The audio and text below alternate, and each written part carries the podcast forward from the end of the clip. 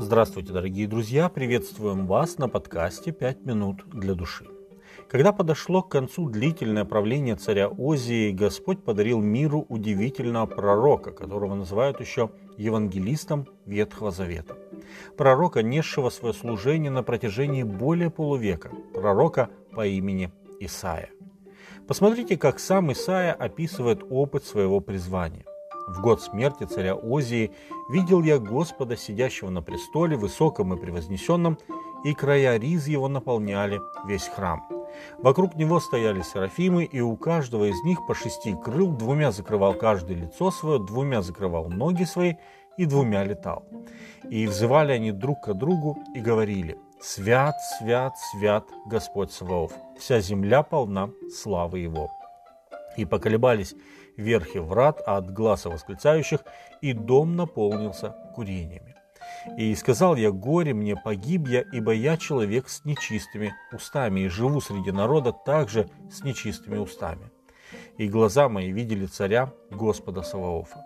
Тогда прилетел ко мне один из серафимов, и в руке у него горящий уголь, который он взял клещами с жертвенника, и коснулся уст моих, и сказал, вот это коснулось уст твоих, и беззаконие твое удалено от тебя, и грех твой очищен. И услышал я голос Господа, говорящего, кого мне послать, и кто пойдет для нас. И я сказал, вот я, пошли меня. Исайя 6 глава с 1 по 8 текст. Евангелист Иоанн упоминает, что сам Иисус Христос явился Исаии в этом видении. Евангелие от Иоанна, 12 глава, 41 текст. И его собственное переживание этой встречи со Христом становится лейтмотивом всего Евангелия от Исаии. Именно так называют еще книгу пророка Исаия.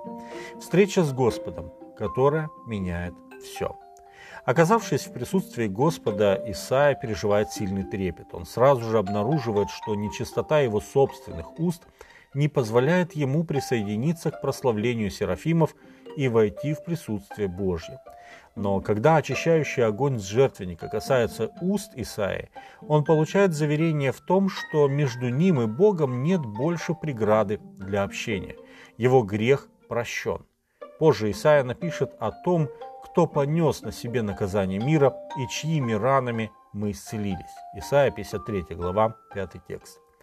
Именно прощение греха позволило Исаии не только видеть Господа, но и слышать Его слышать Господень призыв, когда Господь говорит, кого мне послать и кто пойдет для нас.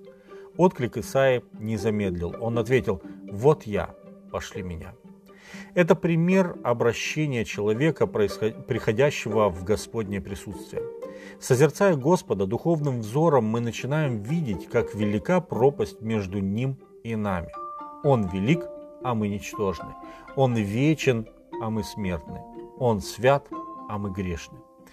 Кажется, что у нас только одна перспектива – смерть как естественный финал этой встречи. Но у Господа есть план нашего спасения. И Иисус Христос распятый за преступление всего мира. Он уже заплатил за наш грех, и наше исповедание ведет нас к примирению с Богом. Иоанн пишет, если исповедуем грехи наши, то Он, будучи верен и праведен, простит нам грехи наши и очистит нас от всякой неправды. Первое послание Иоанна, 1 глава, 9 текст. Кающийся грешник оправдывается пред Богом не своей, но Христовой праведностью.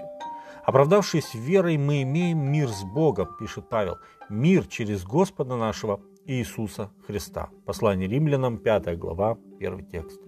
И после этого к нам обращается Божий призыв стать его вестниками. Апостол Петр именно это имел в виду, когда говорил, что призвание спасенных – провозглашать совершенство того, кто призвал их из тьмы свой свет. Первое послание Петра, 2 глава, 9 текст. Дорогие друзья, за семь с половиной веков до пришествия Мессии Исаия этим свидетельством и последующим служением показал, что такое жизнь во Христе.